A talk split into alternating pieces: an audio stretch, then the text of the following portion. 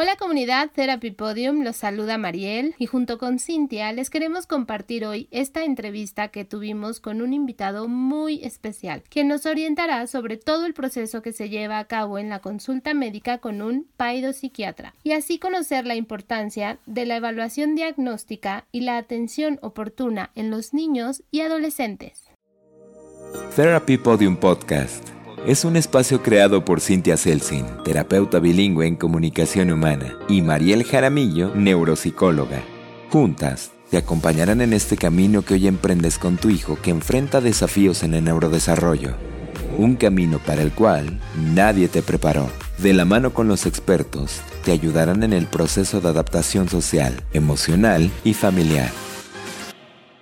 Hola, bienvenidos papás, mamás y todos los que nos escuchan. Esperamos que se encuentren muy bien. El día de hoy vamos a platicar de paidopsiquiatría, el cual es un tema del cual existen muchos tabús, miedos y dudas, en especial cuando en terapia o en la escuela enviamos a sus hijos con un paidopsiquiatra. Por ello es necesario abordar este tema y darle la importancia que merece. En una publicación de noviembre del año 2019, la UNICEF mencionó que más del 20% de los adolescentes de todo el mundo sufren de algún tipo de trastorno trastorno de salud mental y requieren de atención psiquiátrica o tratamiento especializado. Al menos 20% de niños y jóvenes. Es una cifra alarmante que no respeta fronteras o situación económica. Y aún más alarmante es que al menos la mitad de estos trastornos comienzan antes de los 14 años. Y bueno, para hablar del tema tenemos el honor de platicar hoy con el doctor Deimos Aguilar, médico cirujano especializado en psiquiatría infantil y de la adolescencia. Trabaja en el Hospital Psiquiátrico Infantil Dr. Juan N. Navarro y en su consultorio particular. Participa en diversos programas de radio y televisión, es coeditor y articulista del Boletín del Hospital Psiquiátrico Infantil y colaborador del Liber Adictus, revista especializada en adicciones. Es autor de los libros Lágrima de los Niños y La Fábrica de delincuente, en donde habla de paternidad responsable y del por qué la infancia es el momento más importante en la formación del ser humano. Pues bueno, nuevamente bienvenido. Muchas gracias. Doctor, muchas gracias por acompañarnos el día de hoy. ¿Qué tal? Muchas gracias por invitarme, Cintia, Mariel. Eh, considero que eh, sí es necesario eh, orientar a los papás sobre esta problemática epidemiológica porque es a nivel mundial, en una población vulnerable que son los adolescentes. Bueno, pues para comenzar, nos gustaría platicarle a los papás desde tu experiencia, ¿cómo les explicarías qué es exactamente la paidopsiquiatría? La psiquiatría infantil y de adolescentes, y también llamada paido, paidos es una eh, modificación de pedia, como de pediatría de infancia. La paidopsiquiatría es una especialidad médica en la que para poderlo eh, considerar, el especialista primero tiene que hacer eh, la carrera de médico cirujano y posteriormente son cuatro años de psiquiatría infantil y de adolescentes o bien cuatro años de psiquiatría de adultos y luego dos años de psiquiatría infantil. Se llama subespecialidad. Esta especialidad se enfoca en el desarrollo infantil y la psicopatología. Las psicopatologías son todas aquellas alteraciones del desarrollo, como son los movimientos, el aprendizaje, las emociones, llega a haber casos de alucinaciones en la infancia, eh, por supuesto suicidio y adicciones. Entonces nos enfocamos en tres aspectos. Uno, lo que es la prevención y que considero que es importantísima. Eh, segundo, lo que es el diagnóstico y el tratamiento. El diagnóstico se basa, por supuesto, en los tratados internacionales de la clasificación de las enfermedades de la Organización Mundial de la Salud. Y el tratamiento está basado en aspectos de tipo farmacológico, el cual los papás luego tienen mucho, pues mucha preocupación, pero también asociado a la psicoterapia y también a la psicoeducación. Obviamente hay terapia de pareja, terapia de familia. Y el tercer punto de la paidopsiquiatría es la rehabilitación, en la que hay enfoques eh, psicopedagógicos o psicoterapéuticos, en el que el niño se puede volver a llamémosla, a incrustar o a, o a integrar a su medio ambiente.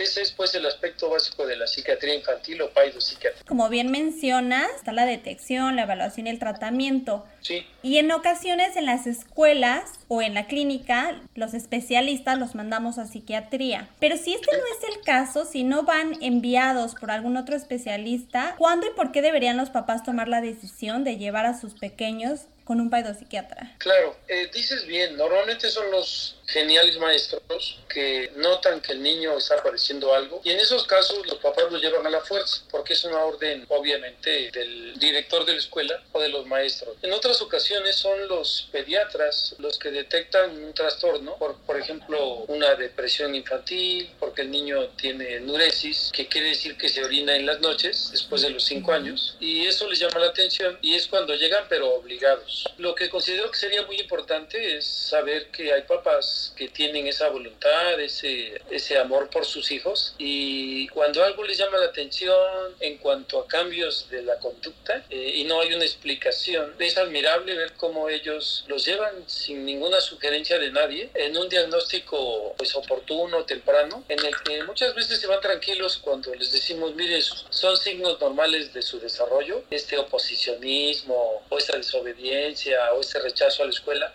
pero digo qué maravilla que pues los lleven sin que nadie les diga. Eh, esos son los padres extraordinarios y ojalá para todos. Aquí lo que podemos hacer a través de pues de este diálogo inteligente y científico es promover en los papás un diagnóstico temprano, es decir, que lo lleven con el psiquiatra infantil, que también podría decirse que es psiquiatría pediátrica pues de otra manera. Y de esta manera considerar que es una intervención oportuna, respetuosa, valiosa y que les va a dar a ellos mucha mucha tranquilidad, sobre todo en el sentido del futuro, de los resultados académicos, calidad de vida, ¿no? de la interacción social. Es decir, ir al psiquiatra infantil podría ser como ir al, al odontólogo, no porque me duela la muela, sino para ver cómo está la higiene dental. Por ahí va la idea, María y Cintia. Mencionas en la fábrica de delincuentes que una consulta preventiva evitará sufrimientos y problemas futuros. Es cierto, porque veámoslo de la siguiente manera. ¿no? Una cuestión es eh, restaurar la salud a través de una psicoterapia, pero lo que también trabajamos nosotros eh, en equipo con pues, psicólogas y pedagogas como ustedes es la cuestión formativa. Esta parte es importantísima y justo en ese libro de Fábrica de Delincuentes menciono que la mejor herencia en vida es una buena autoestima. Cuando le digo eso a los padres se desconciertan porque ellos lo llevan para que deje de pegar o se ponga a espiar o respete al hermanito y obedezca, ¿no? O sea, son como sus preocupaciones importantes, pero en esta cuestión de promover en los hijos la autoestima ya estamos hablando de una intervención extraordinaria, de un plus en el que ni siquiera muchos papás han pensado y cuando tocamos este tema se emocionan, les da mucho gusto, porque empiezan ya a tener una visión de la psiquiatría mucho más humana, en una cuestión formativa, ya que la tarea de los padres pues es humanizar a los hijos, pero considero que ahí está esta parte preventiva tan importante inculcándoles autoestima. Buenísimo, sí, see porque ya nosotros como especialistas ya los enviamos, por lo general es como complemento de este proceso de evaluación del desarrollo ecológica o psicológica que, que hacemos. Entonces, parte del proceso de evaluación para el diagnóstico. Y entonces, cuando le estamos dando los resultados, y una de las recomendaciones es vayan a una evaluación médica con especialista en paidopsiquiatría. No, bueno, los papás nos hacen unos ojotes una mirada de susto y preocupación, como si estuvieran interpretando que estamos mandando a su hijo al manicomio, ¿no?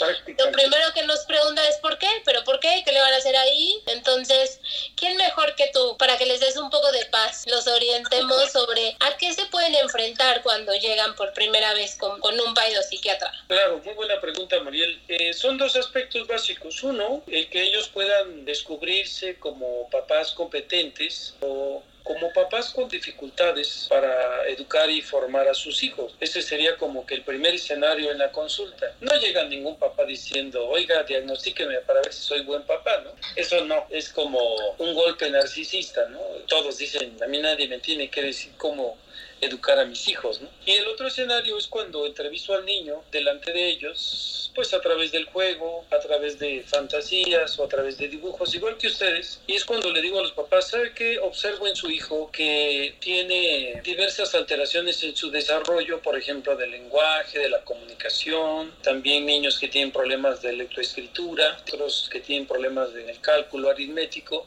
o problemas en el vínculo, ya que son preguntas tan sencillas a veces como decirle quién es la persona que más te quiere. Y como son tan espontáneos y bellos en ese sentido, pues luego dice mi abuelita o mi tía o quién no te quiere mi papá, así de forma tan bella, tan natural. Y bueno, pues con eso ya tenemos elementos para decirle al papá o a la mamá, mire, concéntrese en que su hijo lo vea como una figura protectora y no como lo ve como una figura de miedo, una figura de temor a quien no le tiene confianza. Entonces son esos dos aspectos en la primera consulta. Eh, encuentro a muchos papás, pues a pesar de que tengan 30 o 40 años, todavía no son adultos, todavía los regaña su mamá, su esposa. Y obviamente para el niño un papá con esas características pues es un hermanote y no es una buena figura de autoridad ni es protector. Pero también es importante mencionar la cuestión de los psicofármacos, ya que muchos papás pues se atemorizan inmediatamente, pero eh, sin darles mayores explicaciones, porque ahora todo lo pueden ver en el internet, diciéndoles nada más, mire, si le inspiro confianza,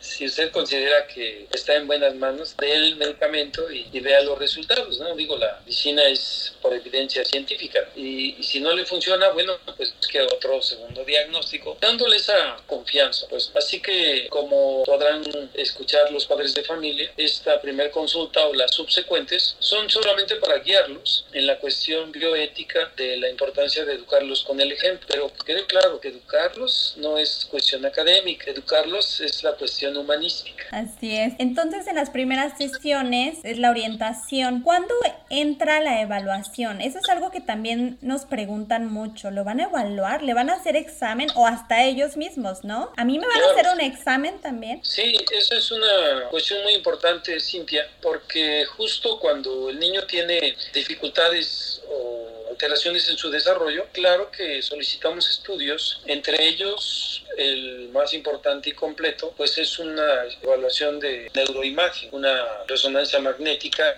que nos da mucha luz sobre el diagnóstico, porque a veces encontramos eh, cisticercos calcificados o encontramos alguna masa ocupativa, o sea, un tumor, o a veces encontramos hipotrofias en el cerebro, en fin, cuestiones estructurales que se complementan con un electroencefalograma. A veces los niños tienen crisis de ausencia eh, o crisis convulsivas asociadas a trastornos afectivos y bueno, un electroencefalograma pues también nos da mucha luz. Por otro lado, cuando no es orgánico el problema, sino más bien es del desarrollo, solicitamos un psicodiagnóstico, tanto en la parte cognoscitiva, un coeficiente intelectual, como en la parte proyectiva, y el apoyo de ustedes es extraordinario, porque nos percatamos que a veces el niño no aprende, pero porque está limítrofe en su inteligencia, por ejemplo, o a través de las pruebas proyectivas, observamos que el niño ya tiene ideas suicidas, que no quiere vivir y tiene síntomas depresivos. Obviamente el diagnóstico integral, aparte de estudios de laboratorio, pues sí, porque a veces los niños tienen parásitos o anemia o desnutrición o problemas incluso hormonales con sobrepeso o baja de peso. Y todos estos estudios hacen que se pueda establecer un diagnóstico integral. Y una vez que se delimita el diagnóstico, ¿qué sigue? ¿Cuál es este seguimiento que Va a llevar? ¿Cuántas veces va a tener que ir? Eso nos preguntan mucho porque así como nosotros de alguna manera estamos haciendo un plan terapéutico y les decimos si tiene que venir tres veces a la semana, dos veces a la semana, una vez a la semana, entonces y, y con psiquiatría, ¿cuántas veces voy a ir? ¿O cómo, cómo es el plan? Claro, bueno, depende del diagnóstico. No voy a mencionar dos ejemplos. Si es un asunto de aprendizaje, pues eh, el niño puede estar siendo atendido por la psicopedagoga, pues cada dos semanas. Si es un asunto de lenguaje, pues puede ser cada semana, pero se van espaciando gradualmente las citas en la medida que el niño vaya pues mejorando y evolucionando. En el caso de los tratamientos afectivos, eh, las consultas normalmente son mensuales, porque por ejemplo la fluoxetina, que es un antidepresivo, pues tarda en hacer efecto de tres semanas a cuatro semanas. Y en ese tiempo se le da la cita al paciente para ver qué resultados ha tenido. Y también qué cambios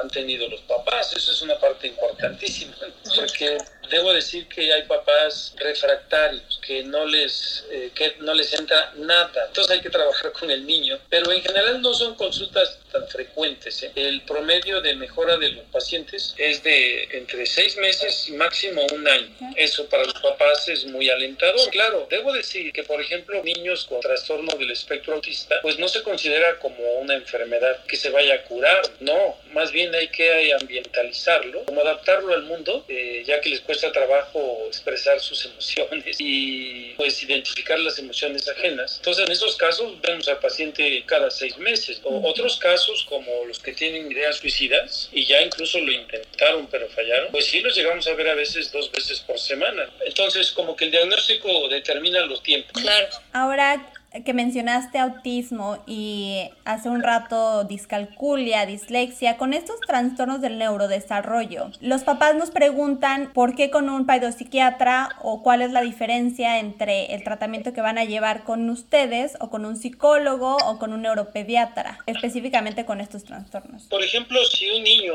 o un joven presenta convulsiones, o sea, ataques epilépticos, en general su funcionamiento es de bueno a muy bueno. Quien tendría que atenderlo nada más es el neurólogo pediatra. Pero si ese niño tiene comorbilidad, o sea, asociado, tiene tal vez trastorno adaptativo o tiene un trastorno de la conducta alimentaria, obviamente lo tenemos que ver entre el neurólogo pediatra y también el psiquiatra para la cuestión farmacológica, para la cuestión psicoterapéutica. Pero si, por ejemplo, se trata de un paciente que tiene eh, alucinaciones y además delirios de persecución, y se diagnostica como esquizofrenia, ahí el neurólogo pediatra pues no tendría nada que hacer, ya sería exclusivamente del psiquiatra infantil por la cuestión del tratamiento farmacológico y el monitoreo ¿no? de su hígado, de su riñón y los estudios cerebrales que, que requiera. Pero lo interesante de la psiquiatría infantil es que en general no vivimos solos, trabajamos en equipo con ustedes y con todos los especialistas, incluso los genetistas, trabajo social, psicopedagogos, psicoterapeutas, terapeuta de familia, en fin, esa es la mejor manera de abordar un paciente. Definitivamente, sí, y pues bueno, también has tocado un punto clave para los papás, que es el medicamento, los fármacos. Como has mencionado dentro de su seguimiento clínico, la mayoría de las veces lo relacionas, es que me va a medicar, ¿no? Porque si no, no me estuvieras mandando con él, me estarías mandando con la psicóloga de al lado.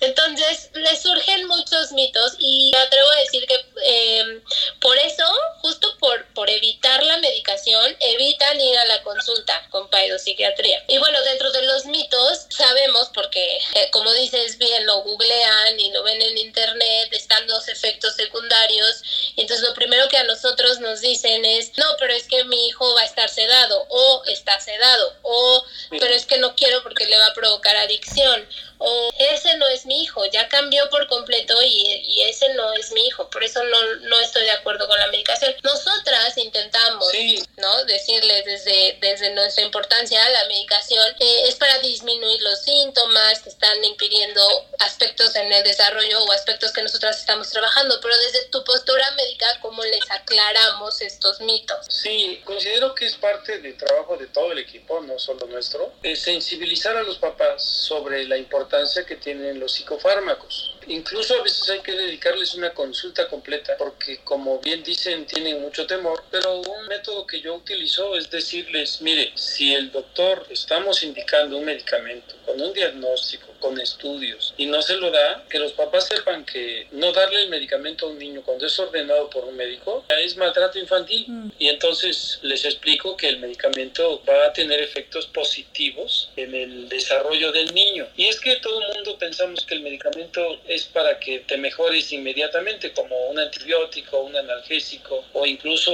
un antiepiléptico. Pero en el caso de los psicofármacos para la cuestión afectiva, ansiedad, trastorno bipolar, depresión, depresión mayor, etcétera, el medicamento se manifiestan sus efectos en el funcionamiento del niño. Muchos niños que toman, por ejemplo, metilfenidato, en el caso del trastorno por déficit de atención, el niño dice, pues me siento igual. Pues claro, no es para que te sientas bien, es para que, o sea, para que te concentres, ¿no? Y ya los papás dicen, oh, sí, claro. En ese caso del metilfenidato, si está bien hecho el diagnóstico, el efecto es el mismo día. Y, y lo agradecen los maestros, los papás, los tíos, los abuelitos y los hermanos. Exacto. Entonces, como que hay diversas, este, damos tiempos de mejora con respecto a los medicamentos. Y como bien dices, si está hecho bien el diagnóstico, ¿verdad? Exacto, ahí está la clave. La clave. De ahí la importancia del equipo multidisciplinario también. Por supuesto, yo trabajo aquí en México con una, bueno, varias psicólogas que me apoyan mucho en diagnósticos de personalidad, diagnósticos de nivel de inteligencia y todas las pruebas proyectivas y del desarrollo del niño. Entonces ahí está la clave, que el diagnóstico esté bien sustentado. Tú siempre mencionas eh, ahorita en la plática y en tus libros que la niñez es muy importante, pero ¿qué les recomendarías a los papás que prestaran atención? Considero que son tres aspectos básicos. El primero de todos es que ellos puedan identificar, de acuerdo a la edad del hijo, eh, el desarrollo de su autonomía. ¿A qué me refiero? Importantísimo que el padre tenga una lista consciente, hasta por escrito, de las cosas que puede decidir un hijo a los 12, a los 14, ¿sí? Y en base a, esa, a ese derecho, dejarlos que vivan las consecuencias de sus actos. Ese sería como que un punto importantísimo. Si quiere decir, decidir todo, pues es un niño con problema de conducta. Si es un niño que no se atreve a decidir, digamos de los 11 años en adelante, es un niño que tiene grave problema de autoestima y de seguridad en sí mismo. Así que ese sería como que el primer aspecto, saber qué puede decidir el niño o el hijo y qué cosas deciden ellos para protegerlo. El segundo punto importante es cuando los jóvenes muestran cambios importantes en su comportamiento cotidiano. Muchas veces dicen los papás, no, pues a se le quita, es que se peleó con la Es la edad. Es la edad, o es que está enamorado, ¿no? O sea, pues son sus elucubraciones. Es la pandemia. En fin, y es ahí justo cuando los papás deben de, de tomar cartas en el asunto de inmediato porque muchas veces estos cambios están siendo un aviso de un problema sexual, de un problema de drogas, de un problema de suicidio y que puede prevenirse. De verdad puede darse una tragedia familiar cuando los cambios en la conducta son severos, notorios y obviamente le afectan en su funcionamiento. Y el tercer aspecto que hay que considerar es el método educativo. Esto es importantísimo porque al 90% de los papás que les pregunto qué método usa para educar a sus hijos, pues me dicen como Dios manda, o sea, pues como sea. Y obviamente pues es ahí donde nosotros trabajamos y decirles, no, no se trata de castigos, no se trata de premios, no se trata de maltrato, no se trata de autoritarismo, se trata de consecuencias de sus actos. Ese método, ahí lo escribo en el libro, lo digo, es el método motivacional, es decir, que el hijo tenga convicciones y no que se comporte por conveniencia. Y esto hace entonces que los padres sepan bien, con más elementos, cómo formar a sus hijos. En términos generales, eso sería lo que los papás deben de también yo creo que estar al pendiente de lo que nos dicen los maestros o tener esa comunicación de cómo se está comportando, cómo se está avanzando en el currículo, cómo es que está eh, relacionándose con los demás, a lo mejor está retraído en la parte de atrás todo el tiempo del salón, en la hora del recreo está solo. Yo creo que también esas preguntas en la escuela son importantes. Importantísimas, digo, tú y yo, Cintia, que hemos trabajado con los padres de familia, yo veo con mucha satisfacción cómo se interesan, ¿no? Por la cuestión de su hijo y pues son esos padres maravillosos, ¿no? Pero otros papás hemos visto que, pues que creen que con mandarlos a la escuela ya es suficiente, que ya están cumpliendo con su función de papás. Y justo la línea que marca esta diferencia es que se estudia para servir a los demás, cobrarles y tener de qué vivir. Eso lo tienen que saber muy bien los papás para que no los obliguen a estudiar. Es derecho, no es una obligación. Eso mejora la vida de los niños, de los padres y de los maestros, porque qué maravilla que llegue el alumno a la escuela con el interés de estudiar, deseo, las ganas, la, la pasión de hacerlo, y no como la mayoría que llegan desganados, enojados, frustrados y que detestan el estudio, pero porque desde la casa pues los presionan. ¿no? Entonces esos papás que presionan muchas veces son los que desaniman a los hijos a que sigan estudiando y entonces el maestro pues tiene un grave problema porque ¿cómo enseñarle a un niño que no quiere aprender? Lo mismo me pasa a mí como médico, ¿cómo curar a alguien que no quiere curarse? Me lo llevan a la fuerza, pues no hay nada que hacer. Pero bueno, para no perderme, decíamos, una línea formativa es el estudiar para servir y cobrar. Y lo que trabajamos nosotros, los psiquiatras infantiles, el equipo interdisciplinario, es enseñarles a vivir y a convivir. Y es ahí donde entran valores como la tolerancia, el respeto, la empatía, la honestidad y demás. ¿no? Eso es algo que es muy paradójico porque un papá puede hasta presumir el 10 que sacó su hijo en la escuela, pero a lo mejor es un mentiroso, majadero, y eso no lo, no lo destaca. En cambio, un hijo que es honesto y es respetuoso, pues nadie le aplaude, ¿no? Y esa es lo que nos falta como sociedad. Sí. ¿Verdad? Sí, y que los papás confíen y se dejen ayudar, confíen en especialistas y en que, pues no, nuestra intención nunca va a ser lucrar contra el problema que estén viviendo en familia, sino al contrario, apoyarlos para que justo esta pida que, que viene con un diagnóstico tenga una mejor calidad, vivan con más armonía, encuentren muchas salidas, ¿no? Y, y, que sobre todo la plática de hoy es que no le tengan miedo al paido psiquiatra porque el nombre suene fuerte. Claro, exacto, ahí está la clave, es como mi nombre Deimos, significa miedo. ah, mira. Que no me tengan miedo. Eh, y otra cosa entre seria y ocurrente, pero muy importante, es cuando en la consulta, un tercer escenario, le pregunto al adolescente que califique a su papá en una escala decimal y, y veo como bastante objetividad, muchos niños le ponen a su papá un 6 y le digo, ¿por qué? Pues porque grita, porque insulta, porque amenaza, porque me pega, porque no está, porque no vive conmigo y obviamente pues yo tengo que hablar con el papá y decirle, oiga, eh, usted puede mejorar, siempre viendo las cosas con, pues, con optimismo y con un buen pronóstico. Pero también existen niños que me dicen, a mi mamá le pongo 10 porque me pone límites, ¿no? me regaña, me cuida, me protege. Y bueno, es todo un tema la cuestión disciplinaria, pero eso también es bastante útil porque en el libro de lágrimas de los niños menciono los cinco requisitos para ser un padre eficiente. Y entonces pues está al, al alcance de ellos con la lectura o bien el psiquiatra infantil se los puede decir. Así que pues estoy seguro, como le digo a todos mis pacientes, cada que salen del consultorio, seguro se van mejor de cómo llegar. Y bueno, el día de hoy mencionamos la importancia de la salud mental y la atención e intervención psiquiatra en el tratamiento de los pequeños, que es crucial la prevención, la detección y diferenciar los diagnósticos y el tratamiento a una edad temprana, así como llevar un seguimiento y control puntual psicofarmacológico también, si es que su hijo lo requiere.